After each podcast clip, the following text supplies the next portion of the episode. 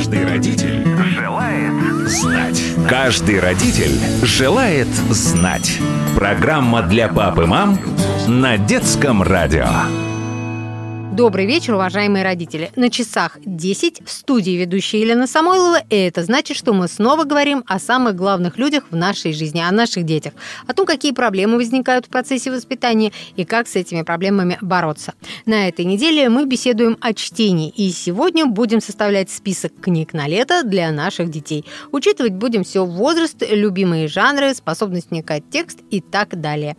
Напомню, наш собеседник на этой неделе – учитель начальных классов школы 2 21-23 имени Мигеля Фернандеса, лауреат Госпремии в области образования, отличник просвещения, автор учебно-методических пособий, эксперт компании Яндекс Ольга Гвинджиля. Ольга, добрый вечер. Здравствуйте. Каждый родитель желает знать.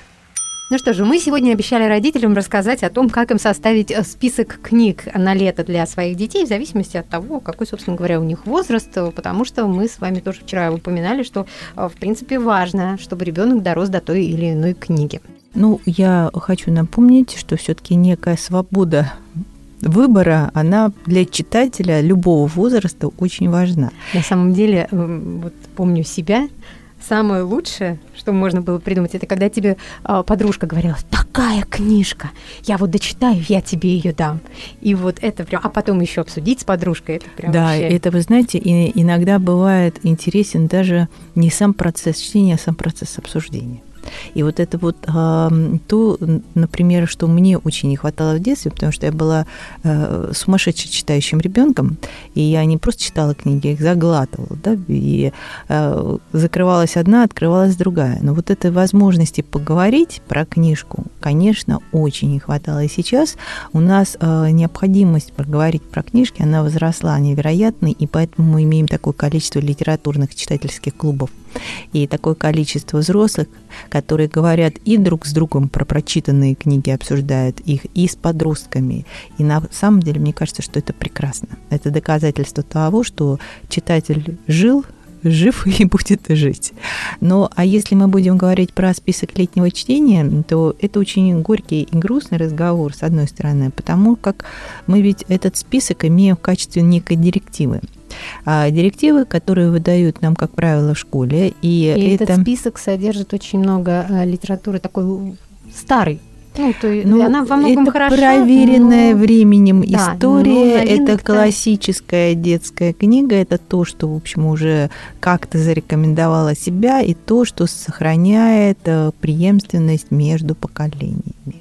Да, вот я сейчас, видите, как все это так рассказала. Но дело в том, что вы заметили, и это абсолютно точно, что э, для того, чтобы давать что-то из мира детского литературы, надо э, в этом поплавать самому. И не у каждого взрослого есть силы и время а окунаться именно в этот океан, да, где плавают детские книжки. Да. И поэтому мне кажется, что со списком вещь, конечно, разговор о списках это такой очень неоднозначный и неординарный разговор. Прежде всего хочется поблагодарить Яндекс. Вот а, Яндекс Учебник впервые в этом году а, задумался о том, что вообще э, детское чтение – это проблема интересов взрослых. Это проблема и интересы взрослых прежде всего. И вот как раз вопрос, что выбрать для взрослых, э, решается труднее всего. И у Яндекса появился проект вместе с букмейтом, а вы знаете, что есть очень много сейчас разных электронных читалок, разных электронных ресурсов, и очень многие родители э, предпочитают именно такой ресурс для чтения, не бумажную книгу, хотя в бумажной книге есть масса преимуществ перед электронной, но тем не менее вот электронный ресурс для чтения. И Яндекс вместе с Букмейтом и с Лизой Биргер, это очень известный книжный критик, а, выбрали самые значимые, самые... Ну, нет, неправильно сейчас. А слово «самые значимые», оно здесь не, не очень удачно. Они интересные. выбрали интересные новинки для детского чтения и включили в свою программу чтение летом» вместе с Яндексом. Причем они очень интересно разбили эти новинки на возраста. Да, есть возраст 6-7, 8, 10 и 11, 15. И большую часть э, книжек составляет э, книги издательства «Самокат», но, тем не менее, там есть очень разные истории, и многие из них уже известны и популярны. Что очень хорошо в этом списке, но то, что к нему открыт доступ бесплатный прежде всего. И когда совсем недавно была читательская конференция Яндекса, вот недавно, 1 июня, да, и когда обсуждали на этой читательской конференции вопросы детского чтения, как раз и говорили о том, что не, не всегда, не во всех регионах России есть доступ вот, а, к новым, к новинкам, да, книжным, есть возможность в библиотеках получить вот эти новые детские книги. И поэтому то, что Яндекс дал такую возможность, и в этом списке, например, а, совсем новая история, как поросенок заболел леопардозом, да, новинка самоката, которая появилась а, в начале а, 21 года, да, или история, например, Сары Пеннипакер здесь в реальном мире. Потрясающая история о мальчике, который очень любит мечтать. Вот представляете, ребенок, который любит мечтать, который может сидеть, любоваться плывущими по небу облаками. Ребенок у родителей социально активных постоянно подвижных, которые любят быть в гуще толпы, которые любят организовывать, все структурировать. И вот у них такой э, сын, который вообще боится социума, которому приятнее оставаться самому с собой. И ни мама, ни папа его не понимают.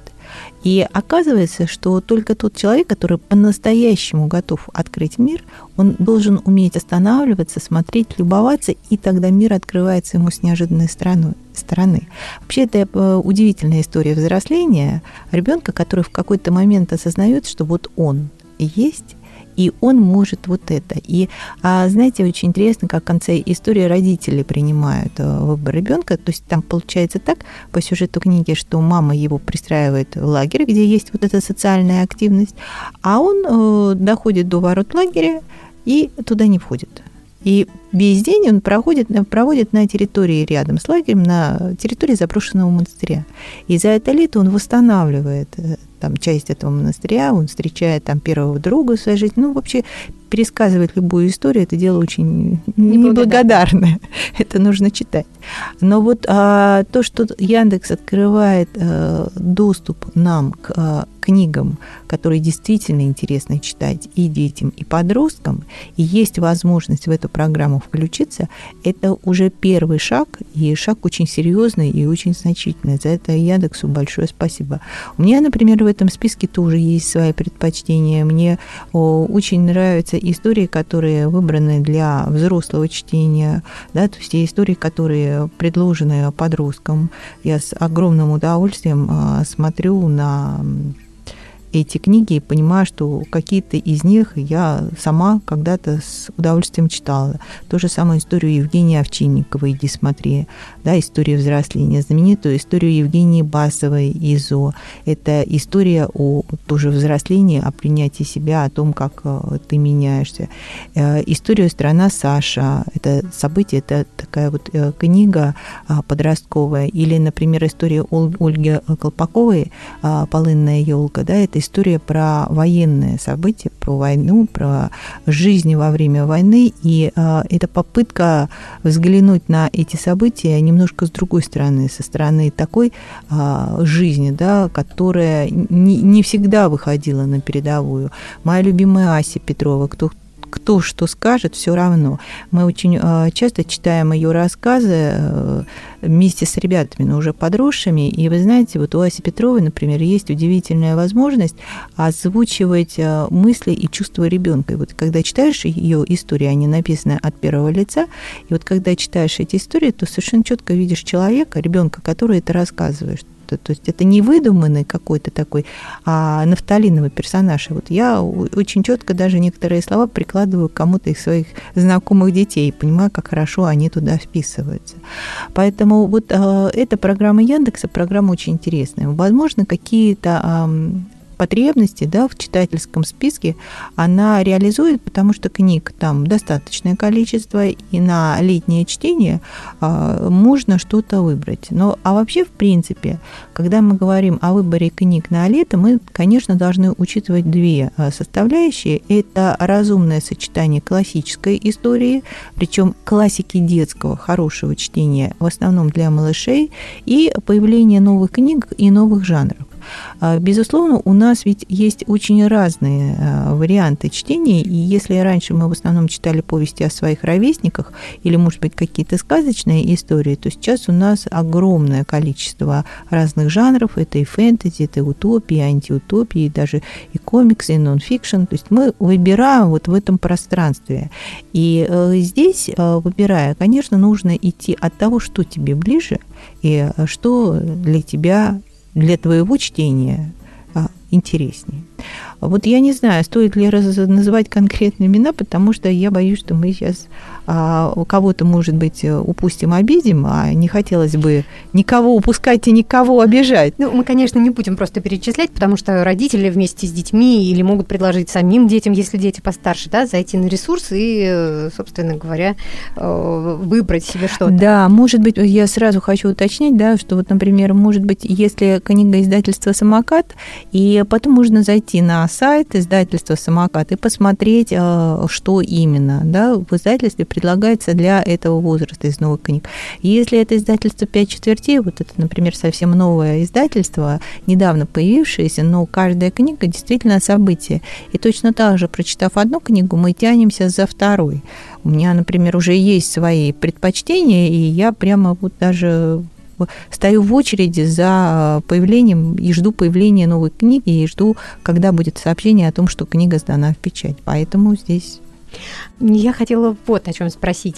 А, есть какие-то имена авторов, которые ну, по максимуму увлекают детей.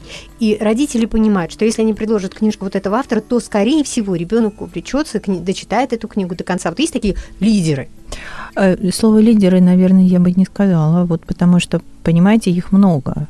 И опять-таки иногда бывает так, что мы предлагаем книгу, а ребенок ее, и это вроде бы лидер, это замечательный автор, но ребенку она не очень интересна. Ну давайте вот мы все-таки определимся с жанром, с жанром. В каком жанре, про какой жанр мы будем говорить? А какой жанр сейчас пользуется наибольшим интересом у детей? Тоже очень разная история, потому что вот есть на дети, которые, да, на вкус и цвет. Вот то, что у нас есть разнообразие жанров, это прекрасно. Есть дети, например, которые очень любят фэнтези. Да, вот все э, фэнтезийные истории, и тут у нас очень много а, разных имен, начиная от а, истории бесконечной Микаэля Энда, да, замечательной книги Момо или а, Хроник Нарнии, и кончая, или там говорящим свертком Джералда Даррелла, и кончая именами, которые, в общем-то, в мире фэнтези фэнтези очень много значит. Например, Корнелия Функе, история Корнелия Функе. Или э, история Нила Геймана. Да, это очень известные истории фэнтезийные. Я знаю, что дети их обожают читать. Эта история э, совсем недавно появилась, например, Анецхаб Лампешка. Это история фэнтезийная, но написана она для ребят 9-10 лет. Это история маленькой девочки. Она дочь смотрителя маяка. И в какой-то момент э, по недосмотру отца а, гибнет около берегов маяка корабль. И вот а, Лампешка, так зовут девочку, она вынуждена отрабатывать за отца потерю корабля, и она попадает в очень странный дом. И в этом странном доме а, все, что происходит, не похоже на ее привычную жизнь. Дальше пересказывать не буду, запутаюсь. Но вот чудесная, совершенно очень трогательная история. Или потрясающая э, серия «Тайны чароводия» Юлии Ивановой. Да? Это история про... Э, ну, ее почему-то называют э, историей продолжением Гарри Поттера. Она не продолжение Гарри Поттера ни в коем случае. Это самостоятельная фэнтезийная сага, такая длинная история, уже вышло четыре книги. Это история о девочках, которые могут пробуждать силу камней чаранитов. И каждый камень дает определенную силу и определенными магическими свойствами он обладает.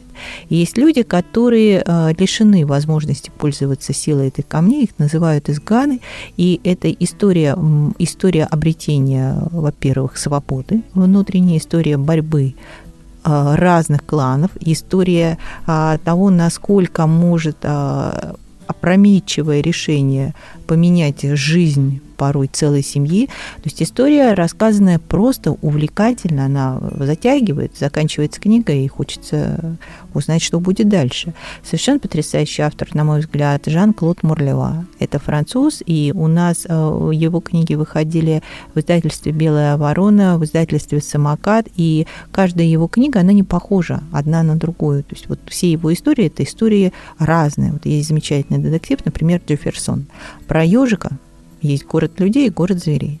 И вот представляете, ежик какой-то момент, милый, добропорядочный студент архитектурного института оказывается обвинен в убийстве, которое он совершенно не к которому он не причастен. И вот ему нужно сделать все, чтобы доказать свою невиновность. И когда он отправляется в мир людей, оказывается, что многие привычные для нас людей вещи глазами животных воспринимается совершенно иначе. Ту же историю, которую нельзя пересказывать. Или его знаменитая река, текущая вспять. Путешествие героя, путешествие к самому себе и обретение себя, и обретение истины. Она вот недавно вышла в издательстве «Самокат», и эта история прекрасна. А, поэтому вот ну, я, я дальше, я могу вывод, рассказывать который... дальше, и а, вот знаете, дальше я могу, как бы не останавливаясь, говорить. Главный там, а вывод, который мы с вами можем сейчас сделать, это то, что родителям просто не надо э, ориентироваться исключительно на собственный вкус, потому что да. в любом случае, ориентируясь на собственный вкус, мы ничего не добьемся. Ни нужно доверять ребенку и нужно помнить, что литература не заканчивается, детская литература не заканчивается там, где закончилось наше детство.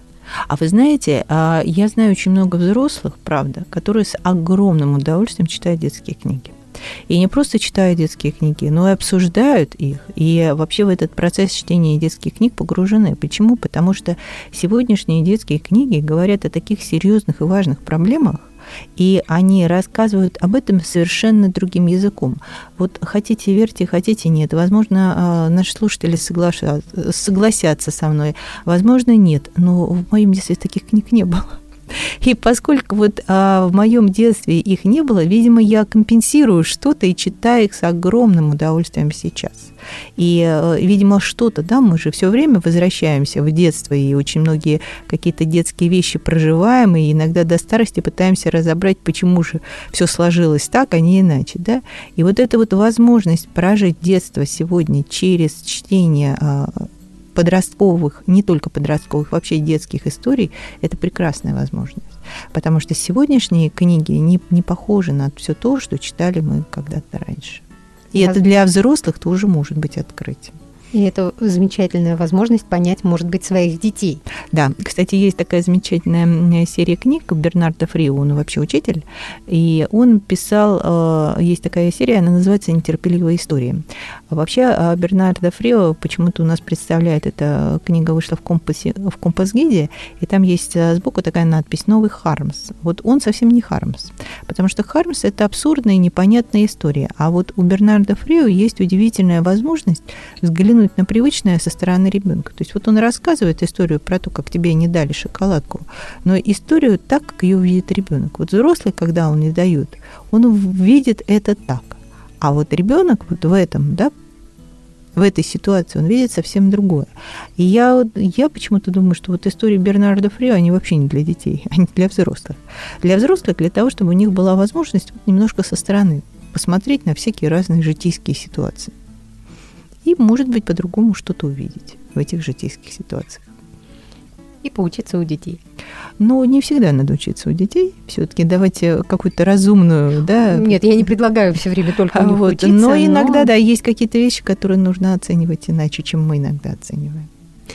А, вот еще какой вопрос возникает. А, когда, например, я училась в школе, нам мало того, что задавали э, чтение на лето, был еще читательский дневник, где ты должен был отмечать, сколько ты страниц прочитал, в какой книге.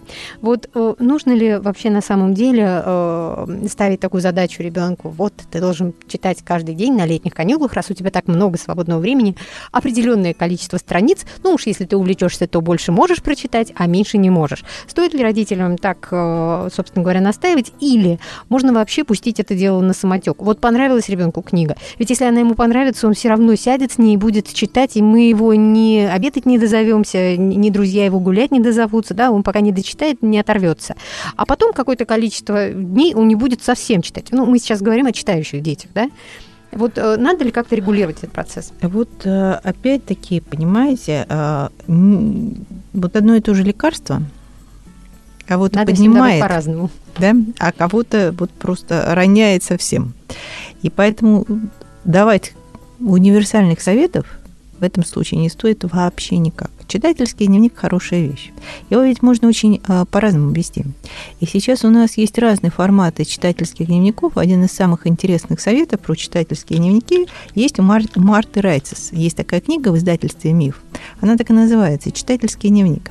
И надо вам сказать, что Марта Райцес предлагает э, не просто писать отзыв, она предлагает, например, э, делать фанфики или э, составлять кроссворд по прочитанным книгам или выписывать цитаты, или искать э, понравившиеся рецепты, или э, составить путь героя, да, нарисовать карту книги. То есть есть множество способов поделиться прочитанным.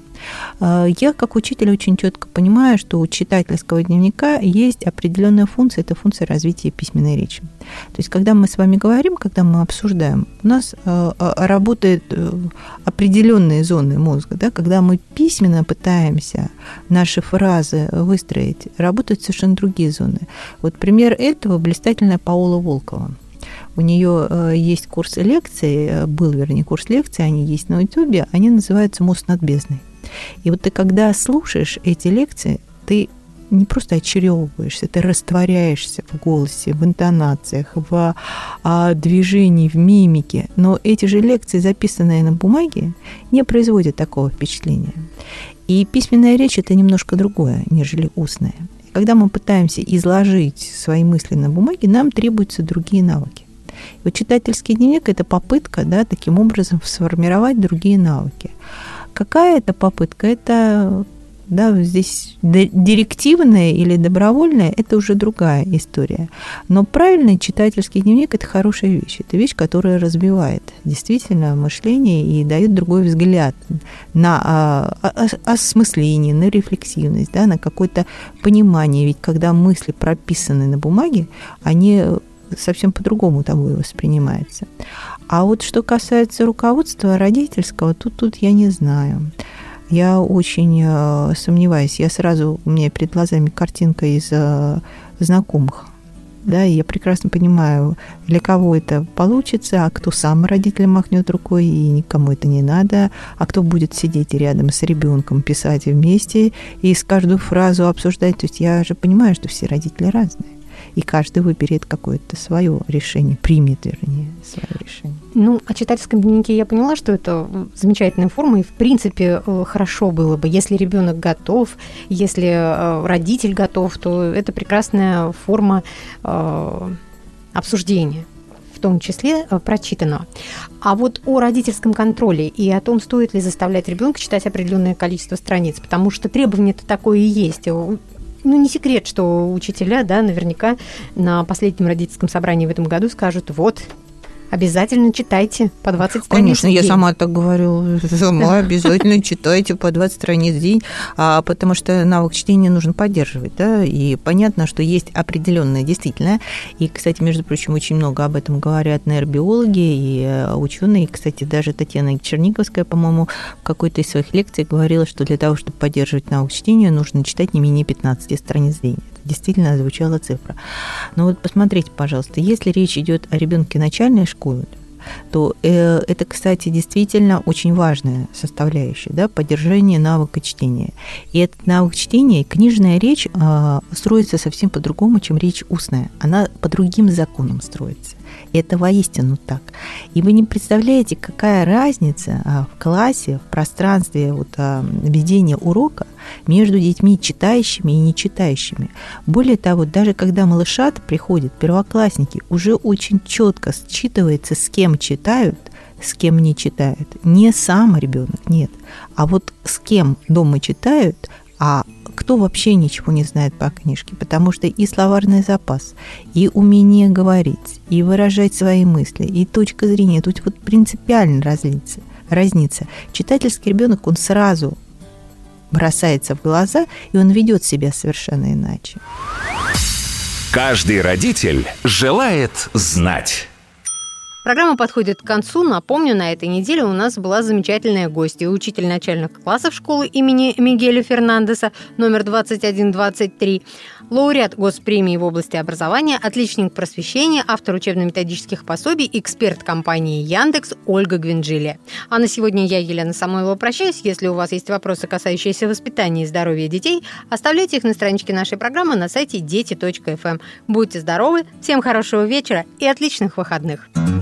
Каждый родитель желает знать.